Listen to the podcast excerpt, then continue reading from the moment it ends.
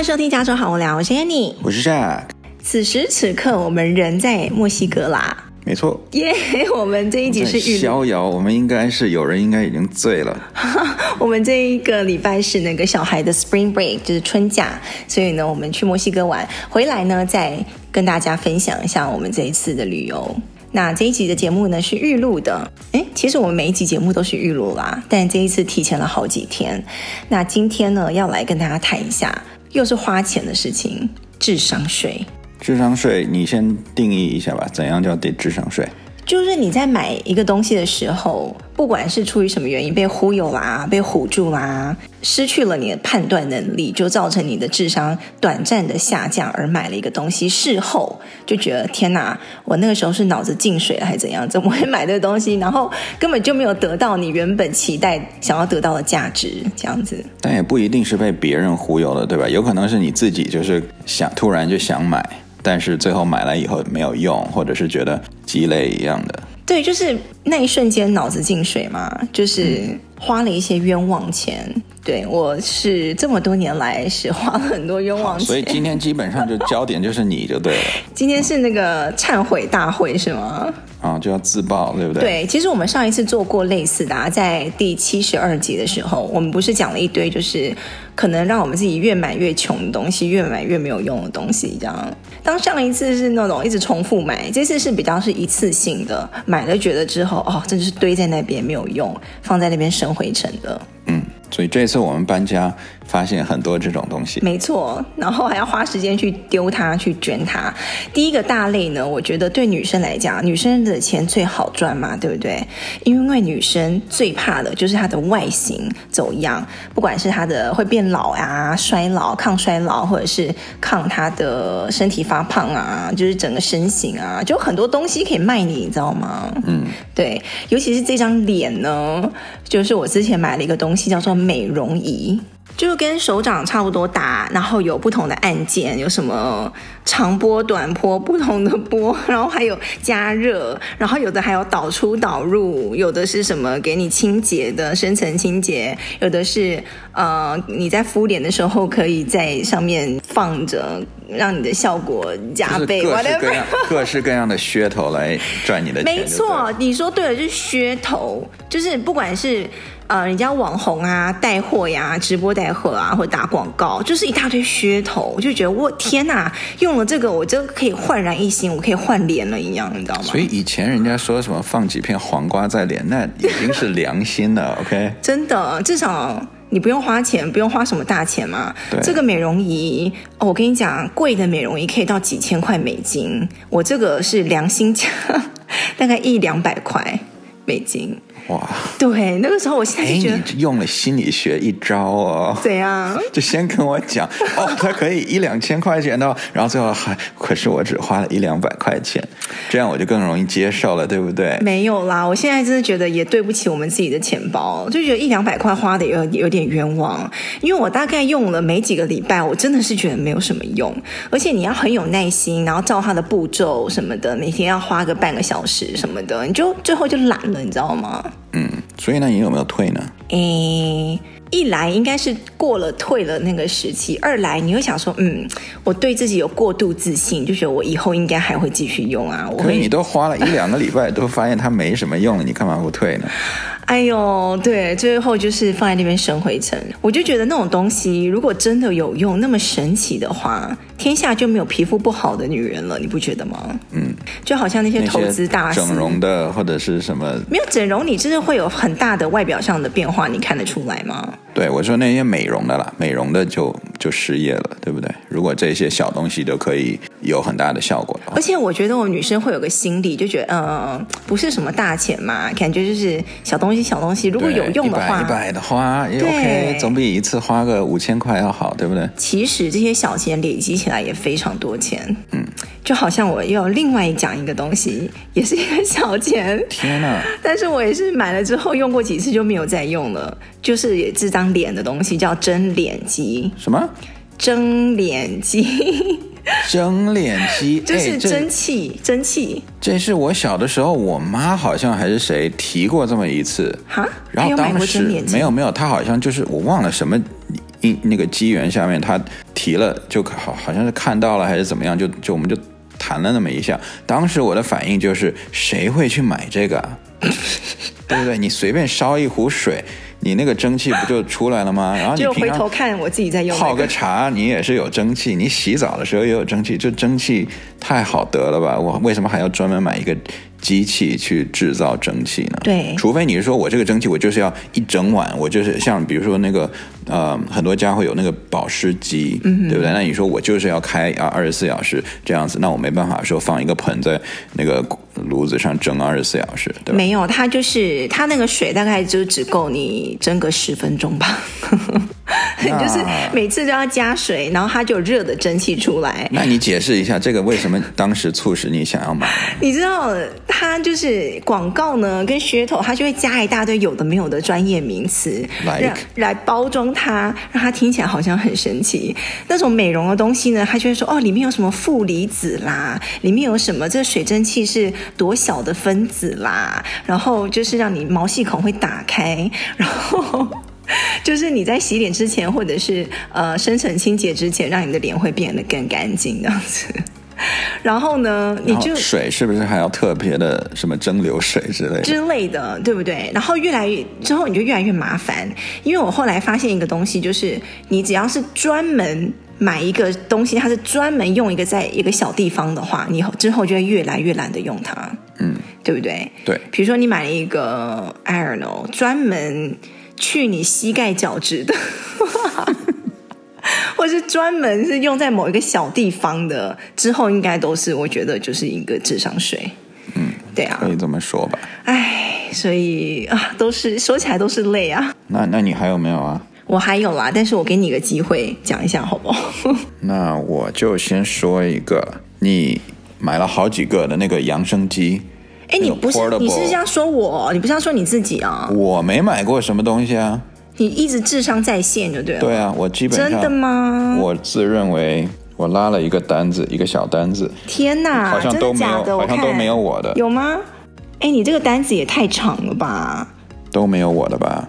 呃，好啦，除了除了除了这个，呃，好，你先说一个好了。第一个我就不同意。我先说你买的。好，之前几年买过好多个，起码有四五个吧，那种 portable 的 wireless speaker。音小音响，对，小音响就是可以什么有防水的，有不防水的，有什么说号称一个小喇叭，但是低音很强的，就那种小低音炮啊，还是怎样？就是说可以拿着到处走的，怎么样？然后买一个接一个，我都想说，我们家已经有了一个了。你说那个不够小，有点重，你又买了更小的。我说你买那个更小的，它低音一定不好，对吧？因为它低音它就是要那么大，它就要一个体积，它就是要一个重量，你才低音才出得来。你说 no，你就是要看人家 那个小的说什么，就是什么音质好，然后而且关键是要很便宜，对，很便宜。我就想说，那你想啊，又小，然后又便宜，怎么可能音质又好？不可能的。嗯，结果买回来果然，嗯，音质不怎么好，嗯，就就也不到烂到不能听，就是啊、哦、勉强了，OK，没什么 bass，然后呢是很小了，到处走，但是就多了一个半个乐色，对，对，然后你说最后 最近几年你用过吗？好像没有吧？用过一次还是两次？你知道，女生在买东西的时候，就自己脑海里就会开始描绘一幅场景，就觉得哦，我买那个这东西之后，我到时候可以怎么用它？比如说，我刚才买一个很小很小的喇叭，对不对？我就说哇，那我们夏天在后院烤肉的时候就很方便呐，很轻便呐，或者是我们出去外面野餐的时候就可以带着呀，多好多好啊！对，可是问题是我们已经有好几个了。实在想不出为什么还要再买一个。好啦，那个是我重复买了差不多东西，我自认好 guilty，好不好？有罪有罪。嗯，那好了，我也我也罪己一下，好不好？嗯，我曾经给你买过好几件泳衣。嗯，你那个你自己说说，你是不是就是贪便宜？不是，OK。我跟你讲，你就是贪便宜。然后网络上那些 model，come on。就是那种万里挑一、千万里挑一那种身材，他穿什么都好看啊。然后又是那种那种小网站，你也不知道它的质量怎么样，或者是什么 size。你你常买的一些牌子，你大概知道你会穿什么样的 size。你那种不知名的网站，你买个 S 还是 M 还是 L，有一次也是 L，结果我穿的小的要死。哎，可是你知道，你说要买知名牌子，可是知名牌子就没有好看的啊，或是很贵，你就是贪便宜嘛。然后他们、那个、很贵，我真的买不下去。你说一件要八十多块的，我真的买不下去。可是，可是有的他那个照片一看就是他 P 出来的，他可能就是换个颜色或者什么。可是我是觉得，比如说那个他那个 model 的身材，可能跟你的也差不了多少的，OK，可能稍微比你前凸后翘一点，对吧？然后呢，但是我觉得穿起来效果不错。但是同样类型的，我又在其他的就是知名的网网站上，我又买不到。或者看不到类似的，你自己说失败率有多高？一半以上，一半以上，没有一半以上。你现在常穿的几件，还不是我给你买的？承认不承认？没有，有的是，有的是，因为你的审美跟我的审美就本来就不太一样，然后再加上你买来的这个质量啊或大小，根本就浪费钱啊。可是大小真的很难判断了。对，所以我现在我就给你下了一个命令，就是你不准再给我买泳衣了，就是你不能不经过我的同意给我乱买东西，乱买我的衣服吧。好啦，OK。对，我不知道那个男性听众怎么样，但是你的审美怎么讲呢？我的审美很大众，好不好？可是我没有办法接受我的身上有 bling bling 的东西。我没有要 bling bling 啊，有的时候就一点点的点缀，我觉得很不错啊。没有，你你可能会胸前突然就来一个 bling bling 的一个钻石什么的，然后就是很很很小啊。就是我喜欢就是简单大方的，我不要有发亮的东西，拜托。我也不用没有老是要 bling bling，我就比如说你有四五件了，有一件我说可能中间或者是哪里边边有一个小那种亮亮的还不错啊。好，以后不准给我买我的衣服，拜托。好，我已经学乖了。好，不要再浪费钱了，好吗？嗯嗯。哎，我看到你一个你写的一个东西，正好也是我想讲的，就是那个吸尘器，Dyson 的无线吸尘器，那个东西不便宜嘛。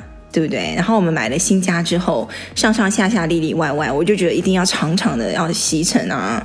然后我们家那个又笨又重的那个原本那个吸尘器有限的，不笨不重，那个其实蛮好的，但是它就是有限，所以我其实我吸尘的时候，我就是最怕又。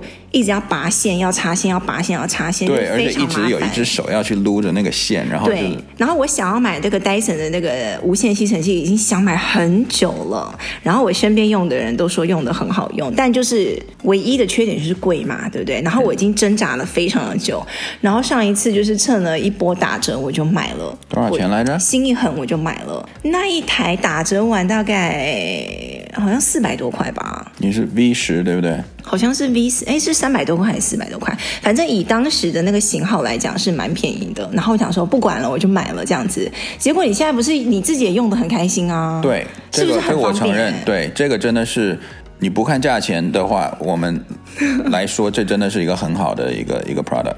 我我会推荐的，这个完全，你当初就想要把这个定义为有一点智商税，可是我现在用的，我觉得完全，我是觉得有点太贵了，因为我平常买的那些吸尘器都是一两百块，嗯、就是基本上两百块钱以下。因为有线啊，你知道现在无线有多方便？我们楼上楼下想到就撸一撸，想到就撸一撸，就是、尤其是有小孩，我真的觉得蛮方便的。对，那我们要声明一下，我们没有收戴森的钱。对，我倒是希望有戴森这么大的客户可以赞助我们，但是。但是戴森的好好用哦，就是家里随时可以保持整洁，让心情真的非常好。对，我觉得就是也不一定戴森，反正就任何的无线的，可能如果它的吸力够强，然后呃那个什么电池够够。时间久的话，应该都会很好，因为就尤其是你有小孩子，比如小孩子那个呃早餐他自己吃，吃完了以后一地可能有一点点渣子，那这个时候你不能去搬一个大的有线的你过来吸，那样又很很麻烦嘛。然后家里如果有那种扫地机器人的，你也很难说过来，然后让他专门扫，比如说这个半间屋子这么大的地方，他会到处跑嘛。那所以我是觉得有这种无线的吸就比较快，就直接拿过来，大概十秒钟就解决问题。超快的，而且我现在不太喜欢用扫地机器人呢。嗯，我们家有两台、三台，我都没有在用了。对。而且你知道你之前多夸张吗？扫地机器人它最大的用处跟目的是什么？是不是就是要？我知道你要说什么了。是不是就要 free your hands，right？对就是要解放你的双手，是不是？解放你的时间，解放你的双手。可是你以前就会，他在扫的时候，扫地机器人在那边到处跑的时候，你就会跟在他屁股后面。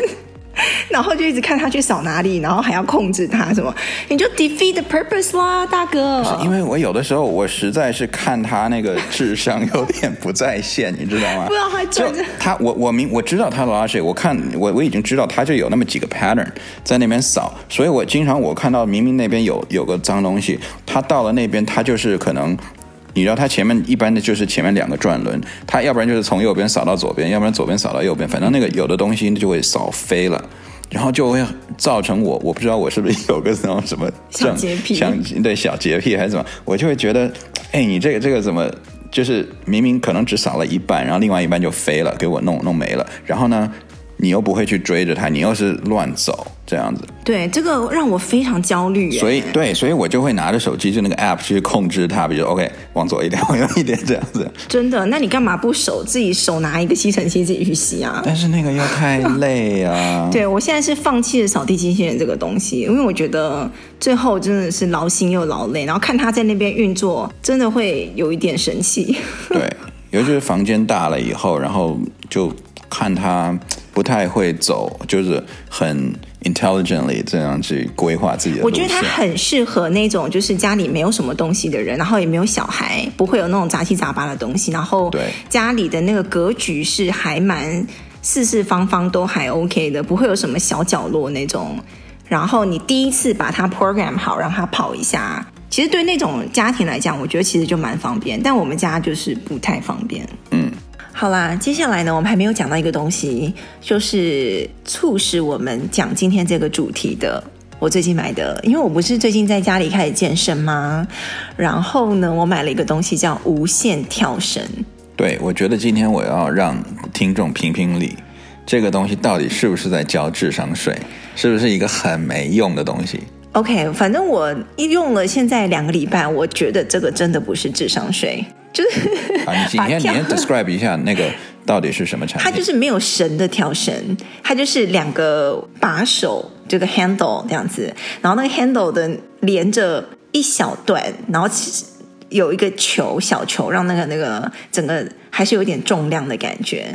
对，然后所以你每次就要拿两个棒子 在那边跳，就是做那个手的手腕的转动。对，然后转的时候，它上面有那个球，就会开始跟着转。对，然后它还有计时，然后上面有计，就是计你跳几下，然后比如说你可以输入你的身高体重，然后它就大概就算那个人燃烧的卡路里。那它那个卡路里我其实没有太信啦，但就是它会帮你算你跳了几下，然后你整个就大翻白眼呢。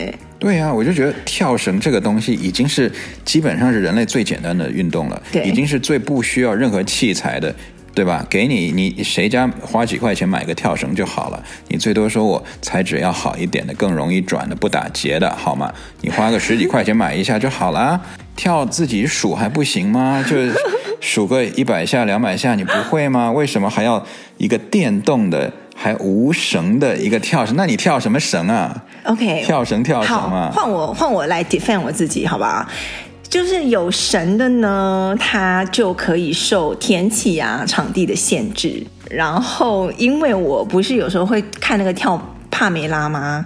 然后那个帕梅拉，你跟他跳跳跳跳，然后你可以交换着，就是跳一下帕梅拉，跳一下绳，跳一下帕梅拉，跳一下绳。所以你在整个室内，你就可以快速的转换，你不用跳下帕梅拉，还要跑到室外去跳一下那个跳绳再回来。我承认，下雨天的时候呢，跑去外面。跳绳是不太方便，对。但这个时候你可以，你你既然就是只是空摇的话，你就自己空摇就好啦。你就假装手里也没有东西，无实物表演吗？对呀、啊，或者你随便拿一个东西在那边稍微有点重量的再摇就好啦。你自己跳不跳，只有你知道嘛。你买这个东西，就算我只是手在那边摇，我自己不跳，他还是会认为我跳，对吧？是啊。所以，所以你这个东西，我感觉是非常，就是 I don't know，我都已经不想说了这个。哎呦，你看我又开始 picture 那个画面了，就是比如说我在外面出差的时候，像我们这次去墨西哥玩啊，我就可以很轻便的带着那个无线跳绳，对不对？然后我就可以没事跳个两下，在 hotel room 里面呢、啊，你看多方便，想一下运动就来运动，就跟我们那个无无线的那个吸尘器一样，想吸就吸。你要想运动，想跳就跳。你的 resort 里面有 fitness room，OK？。而且你如果想跳绳、想跳的运动，嗯、你自己原地蹦跶就好了。原地跳是吗？啊、还有这就是一种辅助的工具，让你更想运动。Come on，这才十块钱而已，你就放过我吧。对，我也就看在他十块钱的份上，才不多说什么。你这但凡是二三十，我就要给你。哎，可是刚才讲了，定义是让买的人觉得有获得到它的价值，就不算智商税。我觉得我获得到它的价值啦。嗯，可是你知道，你这个产品有一个有有一个问题，嗯，就是它，因为它无绳，所以它是两个棒子一样的东西，嗯、所以。在我们家现在哦，就过去两个礼拜，经常就是东一个西一个的。我很很容易想象，过几个月你可能就说：“哎，我另一只呢？” 因为小朋友就会拿来东甩西甩的呀。对，然后甩甩甩，可能就甩到电视啦。对，至少它是以减肥或者健身来讲，它还是让你自己动起来的东西吧。你看，你知道我们女生之前，我以前小时候不懂事的时候，真的有买过那种减肥药，哎。就是我觉得那个就超级智商税的，就你不知道里面是什么，就随便他讲，你知道吗？有什么成分可以让你快速燃脂，然后燃烧你的脂肪，然后，这个也是我要讲的，就是很多那种所谓的补品啊，嗯，或者是就是想让你比如说减肥啦，想让你这边身体这里好那里好的，嗯，就你知道有个 red flag 啊，就是人家讲到什么，讲到一个字，你就要马上有一个警醒，就是快速这个字。就是减肥这种东西，就是他只要提到很快、无痛，或者是非常你睡觉都能瘦这种东西，你就觉得应该有鬼啊？你不觉得吗？我是觉得他讲不讲都有鬼。他如果讲快速的话，我可能还稍微更信他一点呢，因为我想说，你既然能讲快速，那说明他最起码应该有一点效果吧？他可能有点副作用啊，或者有不好的其他的效果，但。它多少应该有点效果，你才能说快速什么？哦，是啊，但都是以身体消耗你身体为代价的。对，我最怕的是他不说快速，他只是说哦，哦，这个是有助于你减肥，嗯，或者是帮助你怎么怎么样子瘦身。那我就觉得，呀，那我喝凉水也帮助我瘦身呢、啊。哦，就讲的很笼统，对，很笼统，就变成说你可能 take 了几个月以后，你说没有用，你也不能告他说是是，是假假信息或者是。而且它很多广告它是有附附加条件的，对，比如说你这个喝吃我们这个药，每天要搭配八杯水啊，或是要搭配什么一百个跳绳什么，就是废话，你不觉得这样就瘦了吗？你知道吗？对，对。然后说到减肥，我很小的时候，我那个时候呃，台湾有流行一个东西。叫做那个，它正确名字叫什么？我也忘记。反正就是戴在腰上的一个东西，然后那个那一圈带子，然后它就开始快速的震动。对对对对对对对对对对对。然后就是说什么会，就是帮你消除腰间的脂肪这样子。对，它好像作用原理就是它会一直震动来 trigger 你的什么肌肉来紧缩，所以就说好像要刺激你的腹肌要收紧一样，就是要震碎你的脂肪。然后，可是这怎么可能会长肌肉呢？我不懂哎。它就刺激它收缩啊。哦，然后我在我朋友家真的看到这个东西了，然后我就试戴了一下，就是整个就是抖，然后很痒，然后就一抖抖抖抖抖。然后我问我朋友，他说他也觉没有觉得没有什么用啊。嗯，对啊，就是、对，类似这种不同的产品有很多。你知道，我妈以前她买过一个东西是减肥香皂。香皂。对。就是说，你洗身体的时候，oh、它 suppose 你的身体会多少吸收一点你涂的一些什么香皂啊，对不对？所以它是药喽？它不是，它就跟一块肥皂一样啊。对呀、啊，那吸收什么？那就是要有药，它要吸收、啊。那那那我就不知道，反正他就说，你就这么样每天洗洗个可能半半个月一个月的，你就会看到成效了。然后反正我跟我妈都在洗啊，你没看到怎么样啊？对啊，怎么可能？那还不如我小时候涂辣椒嘞！你知道涂那个辣椒粉、辣椒水啊？在哪里？在你想瘦的地方啊。比如说，我想腹瘦，比如说我想瘦肚子，那我就涂在肚子上。对，然后涂一涂，然后还要按摩一下，然后再用那个保鲜膜把它包起来，然后你皮肤就烂掉。就是一个很就在挑战你智商的一些事情，你知道吗？你看是不是？就是那一种减肥啦、变美啦、抗衰老啦，嗯，然后让你想要快速达到一些目的，你那个时候智商就会变低了。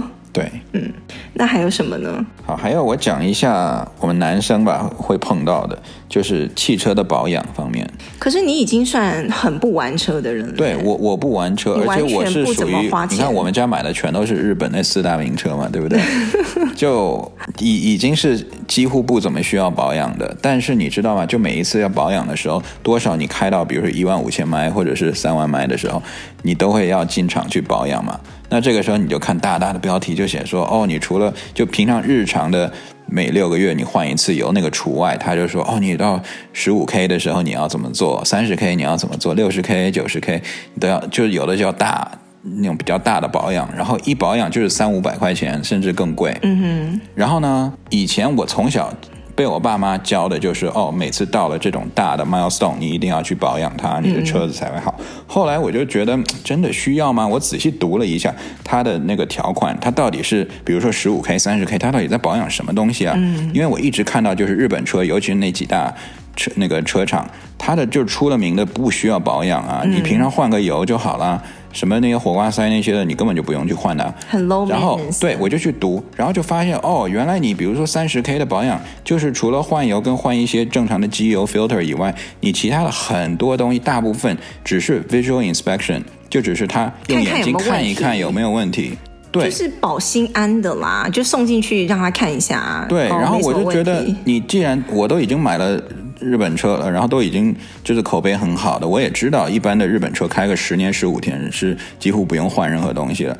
那我为什么还要花这个冤枉钱去给你就看一下？然后每一次出来的就是说，哦呀，没什么问题，最多就是哦，你轮胎有点磨坏了，可能要。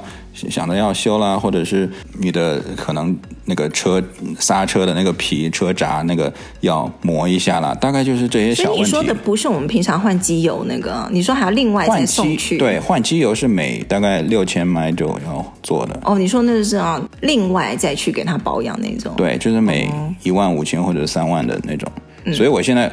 我都不再去做这些了。我都到了三千三万的时候，他说你要不要做三三万的？我就说不用，你就给我换个机油，换个 filter 就好了。然后也没怎么样嘛。对啊，就便宜很多，就省帮我们省了几百块钱。对，有的时候，尤其是你到了比如说比较大的多里程数的时候，他们在换机油的时候，他们其实自己就会帮你看。有没有其他的问题？对啊，然后他发现问题，他就打电话给你说：“嘿，那个我发现了，你的可能这个地方有有问题了，你要不要换？”他顺便赚钱啊。对，对啊，所以其实很多时候就根本就不用去花那个额外的钱去让他去检查，他本身他就会想去检查你的车。OK，那还有一个比较可能很多人都会中的。一个智商税，嗯，就是买瓶装水。这个这个东西我知道，很多人他会觉得说，哎，这个不是大家都在做啊，很正常啊。然后我买瓶装水就是为了方便啦，或者是有的人说我买瓶装水是为了那个水可能比较可靠，right？比较那个它是过滤过的，或者是我我确信。那个水是干净的，可以喝的。没有，有的人是是因为里面有什么非常健康的矿物质很多，真的是从山上来的这样子。对，所以可是就我读了很多不同的报报告嘛，然后他们就说，其实大绝大部分的那个瓶装水都是就是一般的水龙头的水。对，那个东西我并不觉得它，你为了喝它是因为它是好更好的水，就是图个方便，逼不得已的时候。可是很多人他会愿意花大价钱去买那些，就他。同样瓶装水，它还会分个三六九等哦。对啊，比如说很多人他公认的，就比如说 Fiji Water，他就觉得哦，那一一罐可能就三块多钱，他会觉得，我觉得那、那个、那个就是水里面的。还有那个 Smart Water，还有另外一个水叫什么？就它包装包的很好看，那个很流线型，那个叫好像叫 Voss，是不是 V O S S？就看起来很高端啊。然后我们公司的那个比较高级的会议室里面的那个冰箱里面，它。除了放这个 Voss 之外，它还放了一个盒装的水，就它的那个包装包装的非常现代，然后非常的很像 Apple 那种感觉，然后那个纸感觉也是很厚，这样子很像一个牛奶牛奶的那种纸盒，结果里面是装白开水，就是一大堆这种东西，你知道吗？对，你这让我想到几年前我看到有人在卖空气的。对啊，对啊，什么夏威夷的空气啊那种。OK，既然讲到就是这种网络上比较流传，有可能是智商税的东西，其中一个呢叫做手机信号增强贴啊。那是什么？我都不知道。就是一个小小的贴纸贴在你的手机的那个，比如说后面那边，就会让你的信号增强。然后说是什么一个黑暗的什么黑科技啊，然后非常的就是讲的有鼻子有眼的这样子。你有试过吗？我没有试过，但是网络上真的有人来买过，然后在 YouTube 上面就是来测试，结果就是智商税啊。结果没用吗？对，一格不会把你变两格吗？就反正他当时测试的是没有用的。可是如果你在比如说夜市或者在外面，然后一个人卖你一个五块，你会不会想要买来用用看？五块美金吗？对啊，我绝对不会想啊。真的吗？我干嘛没事？你不会想说就是宁可信其有这样子？他竟然都做得出来，如果是五块人民币或者五块台币，我会买；五块美金我不会买。对，我们现在买东西，我是越来越小心啦，不会再被唬住这样子。然后我还有一个，就是我现在也开始慢慢在戒掉了一个东西，就是厨房里面的东西。你知道，厨房我们这种主妇啊，就有时候脑波也会很弱。如果看到其他的妈妈太太在用什么东其实，厨房的东西感觉很好用，我们也会买。可是你知道，厨房真的出了太多那种专门针对一种。水果或蔬菜或是什么东西的那种用品，比如说你买一个东西就是专门来切大蒜的，有买一个东西就是专门来切苹果的，买一个东西专门来装香蕉的，专门来装 avocado 的。你那种就是天哪，你的厨房会不会塞爆？没错，对你你不是经常喜欢买一些什么果盘啊？买好几这个果盘，果盘？对啊，什么？你说盘子吗？对啊，就是装水果的。你买过好几个，有那种专门挂香蕉的，有没有？一个铁架子，oh, oh. 上面就是一个钩子。然后我说这是什么东西啊？他就你就说啊，这是挂香蕉的。我就来，你挂香蕉，你就放香蕉放在一个地方不就好了？还为什么一定要买一个架子挂起来？就是现在只要他出了一种专门只能用在一件东西上面的，我就不会买了，实在太浪费了，我觉得。好啦，智商税就先聊到这里。大家可以留言跟我们分享一下，你觉得你买过什么比较扯的东西？就是后来发现自己在交智商税的。OK，好，我们来看这个礼拜的留言。第一个呢是来自我们台湾的好朋友张芳，他说呢，听了我们第八十九集，就是在讲教养小孩的那一集之后呢，他说他百分之百站在 Jack 那一方。哎，你有没有发现，嗯，很多人都是跟我一个。都是站在我这一方的，哪有很多人啊？他说他们家的那个分工也是比较类似，就是一个人管人管小孩，一个人管家里的大大小小的事务这样子。然后他就说。他自己是管小孩的那个，然后他说他深深的理解，就是要维持秩序啊，然后还有教育啊，就很多东西很痛苦啊。然后他说骂完小孩之后，你的配偶应该要来支持一下，对而不是不对？对啊，我都是支持你的啊，只是你有时候讲话比较不好的时候，我才会去制止你啊。对，他只是想要 echo 一下，就是带小孩真的非常非常有挑战性。耶，yeah, 谢谢你的支持，隔空 隔空跟你 high five 一下。对，air high five。接下来呢是 Susan，她说呢非常喜欢收听我们的节目，然后在职场面试的那一题呢有提到 chit chat 的重要性，然后她自己也觉得深有体会，尤其是跟美国人在一起工作的时候，感觉这是融入美国人圈子的一个非常重要的技能。嗯。没错，然后他说他看到很多美国人跟印度人说话的时候很得体，哪怕因为工作没有做的很多，甚至人都不怎么聪明，但是呢，却反而更受经理的喜欢。所以他想问一下，平常在职场上是怎么样来训练沟通的技巧？要怎么样说到做到说话有逻辑不生硬？其实这个 small talk chit chat，我们在上一集的那个回复听众留言的时候有稍微讲一下，对不对？上次那个。Melody 有问我们类似的问题嘛？然后我们有讲到，比如说你一般大家在聊天的时候，不要就是只是跟着傻笑啊，然后听不懂就也是不懂装懂啊，然后对，就是要真的去想去了解对方的生活。对，我觉得你可以稍微记一下每一个人大概他们喜欢聊的东西是什么，然后他们 care 的点是什么，然后最不会出错的就是问他们家。问他们的家人、嗯、，Hey, how's your family？对，或是 How's your pet? How's your dog？就是记住他家里的一件重要的事情。对，然后你下一次你就可以，比如说过了一个月还是什么，你下次再跟他尬聊的时候，你就说，哎，By the way，你你上次你那个怎么样了？你那个人或者你那件事怎么样了？我发现美国人很喜欢别人问他家里的人的事情。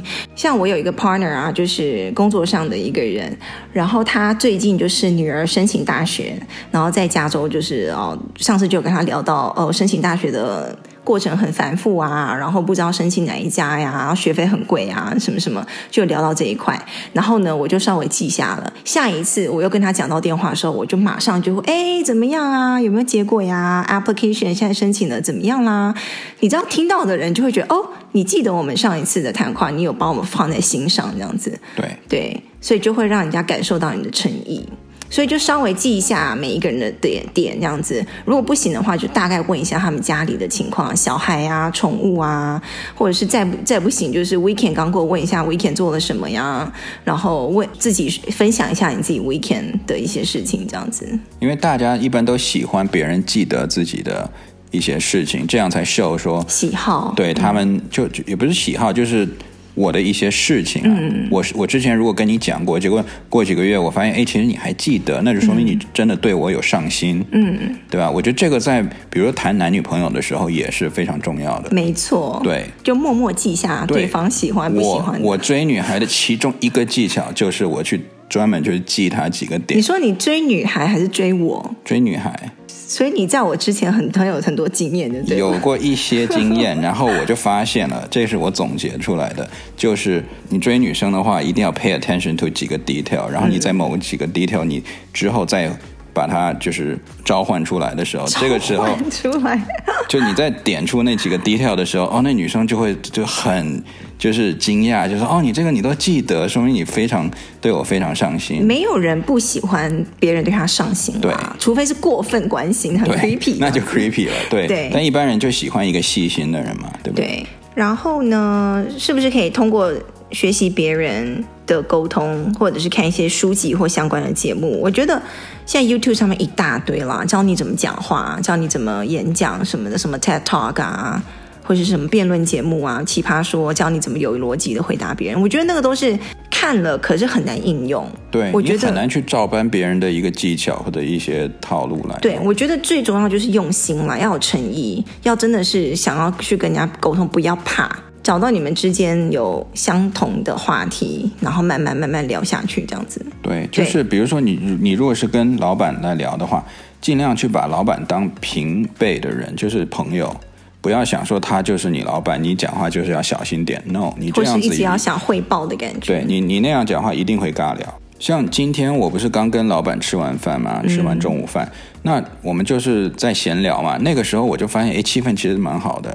你不要把他当老板，我们就可以从什么谈买房子，到谈他家的狗，到谈他的女儿怎么怎么样，到装修这些，我们都在聊。嗯。对，就那个时候，你不会想说，OK，我这个时候应该保持微笑，还是我应该复合，还是我应该怎么怎么样？你不会有那些套路吗？就你想，有时候想太多了啦。你觉得我讲这个会不会 share 太多？我讲那个会不会不太好？我讲那个会不会？其实就先不要讲太多，先先 share 再说。对，好，谢谢 Susan 的留言。然后还有下一个是 Jennifer，她说我们的声音很有磁性。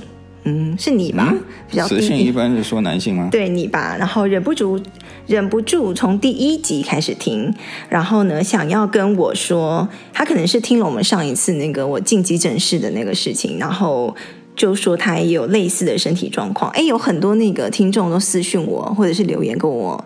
问我是怎么了？是身体有什么问题吗？因为我上一次讲那急诊是好几年前的事情了，所以现在是完全没有事情了，大家不用担心。然后我发现进急诊室五六次都是我生孩子以前，你有没有发现？嗯，对。我生孩子以后好像身体有变好，哎，对，就没有什么动不动上吐下泻，或者是头痛啊，或什么的。对，好像变。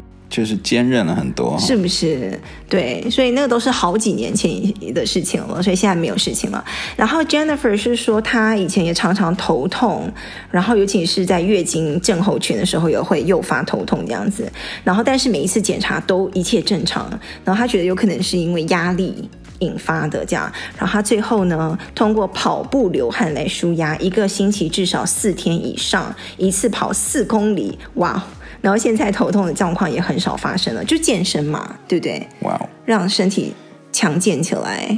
嗯，这这个真的。因人而异了，我要是每天跑四公里，我就早死了。没有啦，因为一开始都会有撞墙期啊，一开始会那个很前两个礼拜，你开始健身真的很痛苦，跟我跳帕梅拉一样。嗯、可是我我真的不行了，我不是属于长跑型的。那你到底属于什么型？我爆发力很强啊，没有啊？爆发型的。你你昨天还是什么时候玩 VR 又给我闪到哪里？是这次不是腰，这次是肩膀。哦，对，你打拳击打的太用，所以你到底是什么型的？你到底能做什么？型的啊，能做什么运动？你不能让一个跑一百米的去跑马拉松，对不对？哎，好吧，对。可是我觉得运动真的有助于舒压，真的是对流汗。像我，我就很喜欢打羽毛球嘛，或者乒乓球那些，所以我很多时候我工作累啦，我就会去打一场乒乓球啊。那我最近是很少头痛的啦，对，以前我们不是就是 migraine 嘛，就是偏头痛。你那个算 migraine 吗？嗯，migraine 是几乎每天都会有的，好像。就是长期的偏头痛，对不对？嗯，对。可是我现在这个也没有了。对，非常非常谢谢 Jennifer 的留言，希望你的身体也越来越好，好不好？好了，那今天的节目都到这里喽，我们下个礼拜从墨西哥回来的时候再跟大家分享我们旅游的一些心得。那不要忘了，喜欢我们的节目的话呢，都可以在我们节目介绍里面找到可以赞助我们的方式，还有留言的连接都在里面。我们节目是在每个礼拜三的下午美西时间四点钟上新。我们下个礼拜再见喽，拜拜，拜拜。